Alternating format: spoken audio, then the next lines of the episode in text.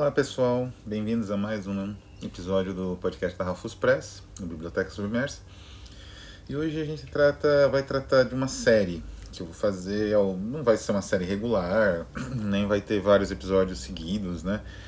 Mas é uma série que eu pretendo fazer a respeito das experiências nos limiares do objeto livro. O livro, a forma dele foi definida pelos incunábulos no final, mais ou menos no final da Idade Média, né? E é uma forma muito difícil, digamos assim, de ter de ser batida, né?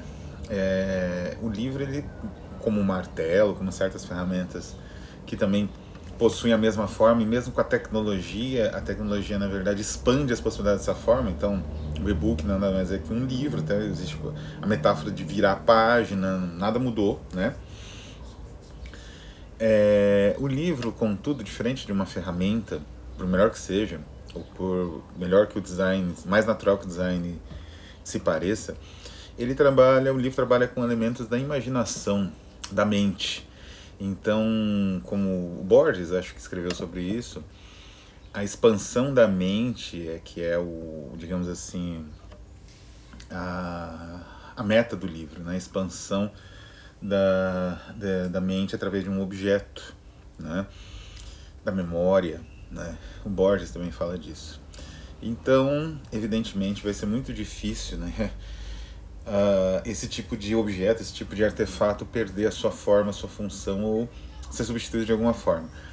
O William Morris, na Utopia from Nowhere, que foi traduzida no Brasil como Notícias de Lugar Nenhum, ele aventa uma possibilidade que numa sociedade sem classes, talvez as experiências, a necessidade de uma memória, né, a, a mão, portátil, esse tipo de experiência teria uma nova configuração e o livro perderia um pouco do seu espaço, né? Porque afinal as pessoas estariam com experiências vivas, né? Buscariam experiências vivas e não exatamente a experiência em si da leitura. Não sei exatamente até que ponto isso poderia se chamar de verdade, não sei se isso é uma, uma espécie de vingança de um certo parte do eu do William Morris, que é famoso por ser um bibliófilo e um colecionador de livros e um editor, né? O editor da Kelmscott Press. Não sei se exatamente era isso era uma espécie de catarse de negativa dele, mas enfim, ele postula isso. Mas não vamos entrar nessa discussão do livro futuro, do livro a vir, mas vamos falar então dessas experiências. E o que, que seriam essas experiências? Seriam é, abordagens diferenciadas do objeto livro, seja através da forma, seja através do conteúdo, seja através de uma interação dessas duas instâncias, seja através de uma interferência editorial é, planejada ou não. Tudo isso planejado ou não. Então tem vários livros que têm diferentes é, nuances e que acabam se situando nos limiares do objeto livro mesmo. E esses limiares interessam muito a Rafus Press, que trabalha com limiares, com subversão e com heresia. Pois bem, o nosso primeiro de hoje é uma edição muito peculiar de uma graphic novel que saiu no início dos anos 2010, acho que foi saiu em 2011 chamada SVK. Né? Essa graphic novel foi escrita por Warren Ellis e desenhada por um desenho chamado é Matt Broker, mas ele é, é o pseudônimo dele é de Israel. O Warren Ellis dispensa uh, apresentações, escreveu Transmetropolitan, escreveu Planetary, escreveu Authority, é, escreveu alguns romances bem interessantes, como Crooked Little Vane, mas ele sofreu um processo de cancelamento né, por conta de algumas acusações bastante graves que ele sofreu, isso de uns dois anos para cá, de um ano para cá. E, enfim, não vou julgar nem as acusações e nem exatamente a, a enfim, o sentido, as respostas do, do, do Warren Ellis a tudo isso. Não é o meu objetivo, mas o meu objetivo é discutir SVK. Então, SVK foi uma graphic novel que ele produziu num período muito prolífico da carreira dele, em que ele se associou à Image Comics. Ele começou a produzir uma série de graphic novels de qualidade variável. Tinha algumas boas É, tem uma que chama, acho que é Etheric Dynamics, que é muito boa. Tem umas mais ou menos, né? Enfim, variava um pouco. E nesse período ele começou a testar algum, algumas. É, ele começou a realizar algumas experiências bastante interessantes. Então, Freak Angels, que é um pouco depois, é, na verdade foi maturado mais ou menos nesse mesmo período, é uma série em quadrinhos que foi publicada na internet de forma totalmente aberta e também publicada em papel, né? Então eu lia, toda semana eu entrava para ler o Freak Angels. É uma graphic novel muito interessante, Freak Angels. É, foi desenhada por Paul Duffield. Tem um estilo meio de anime, né? um, um estilo mais oriental. E o que é interessante no Freak Angels é que ele trabalha com a ideia. Né? O Warren Ellis ele tem bastante erudição em ficção científica né? contemporânea. E ele trabalha no Freak Angels com a ideia dos, das crianças do, do livro A Cidade dos Amaldiçoados, né? do The, The Village Damned, né? ou The Midwich Cuckoos, que é o título original né? do, do William. É, esses jovens, essas crianças, ter, se transformarem em, jovens adultos, entre a adolescência e os vinte e poucos anos com os mesmos poderes e tudo mais, aquela mente coletiva. E é muito interessante o resultado. Publicado semanalmente, aberto, né? Você podia baixar, até acho que eu fiz isso um tempo, não sei se tem os arquivos ainda. Você baixava todos e lia. Nesse mesmo período, ele se aproximou de uma empresa de design chamada Berg. Essa empresa de design, eu não sei se era inglesa ou europeia, não me lembro agora. Ela já não existe mais, evidentemente. E ela desenvolvia alguns produtos em caráter assim experimental. Era uma empresa de design de produtos e tinha como objetivo esses first users, né, que gostam de produtos tecnológicos diferenciados. Então eles produziam uma impressora térmica pequenininha para imprimir recado, coisa que hoje é até meio comum, né, coisas assim, mas isso em 2012. Bom, com a, a, essa aliança com a Berg, ele produziu a graphic novel SVK, que era vendida no site da Berg. Eu comprei essa graphic novel, tem, né? E como é que é essa graphic novel? Ela é uma história, eu vou descrever primeiro a história, mas ela tem um gimmick essencial que nos leva a uma discussão interessante, tanto da, da natureza do formal do livro, quanto na natureza formal do, dos objetos, né? Assim, Uh, e de um, de um recurso do livro como objeto e de um recurso muito usual em qualquer tipo de narrativa que é a subjetividade, né, o pensamento, a representação do pensamento.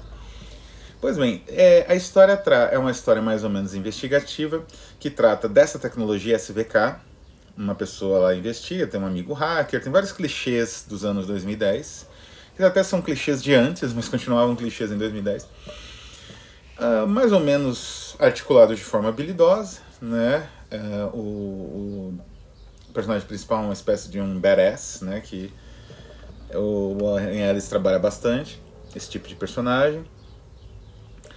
E ele faz uma descoberta da empresa que o contratou, que ele está testando e protegendo essa tecnologia SVK, o que, que é essa tecnologia.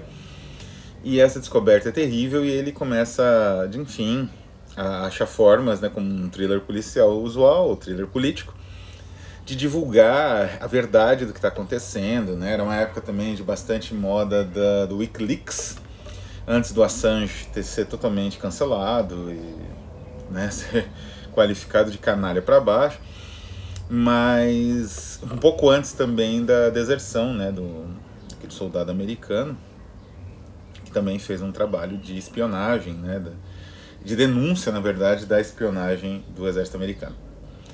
Pois bem, o que, que é exatamente o SVK?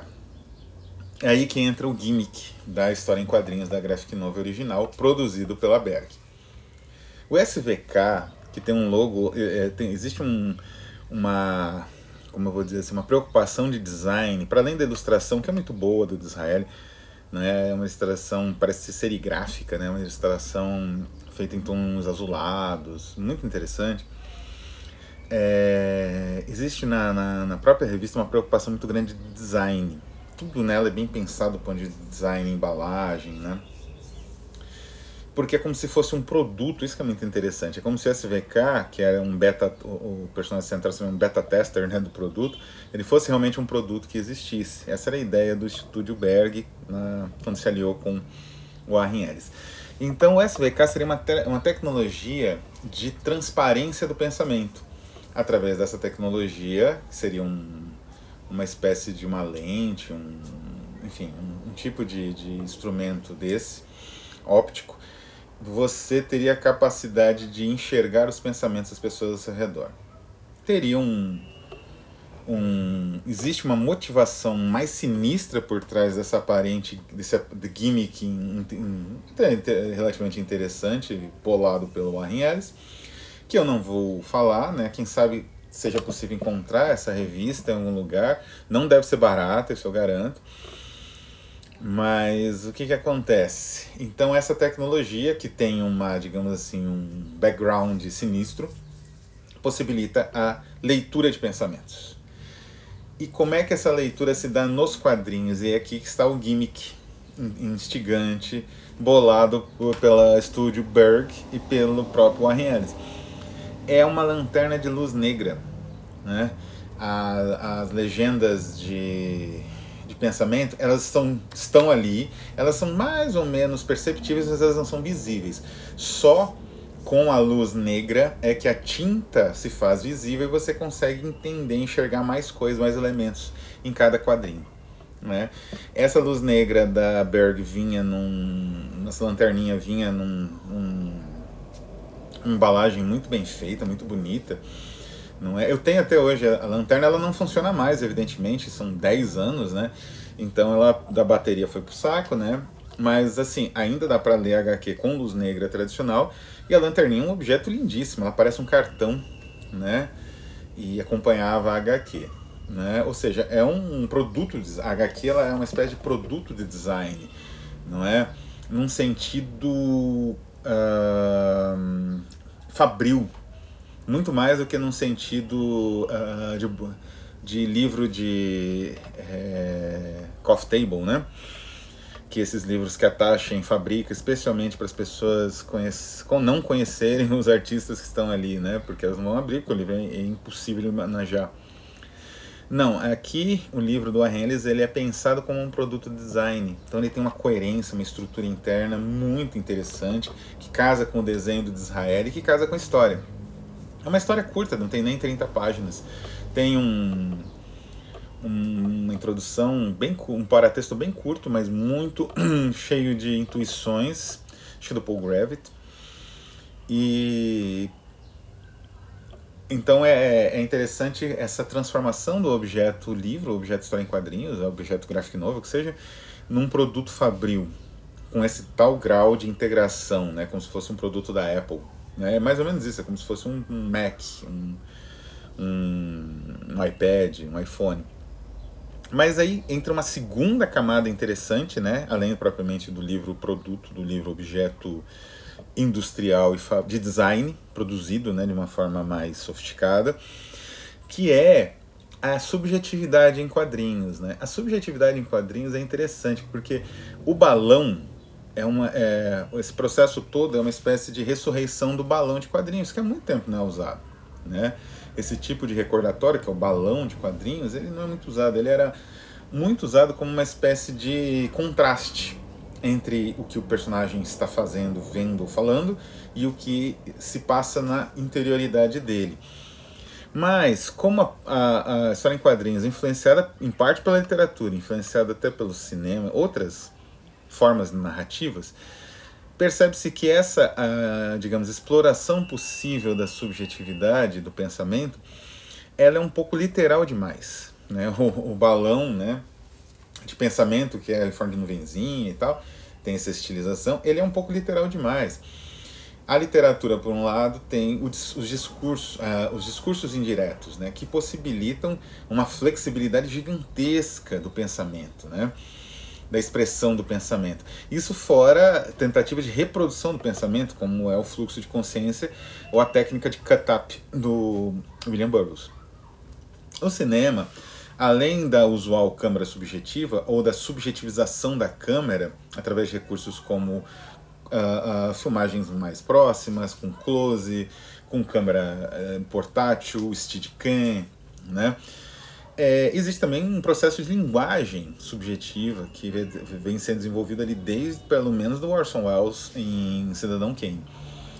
Então a história em quadrinhos contemporânea tem uma tendência a abandonar os balões, né?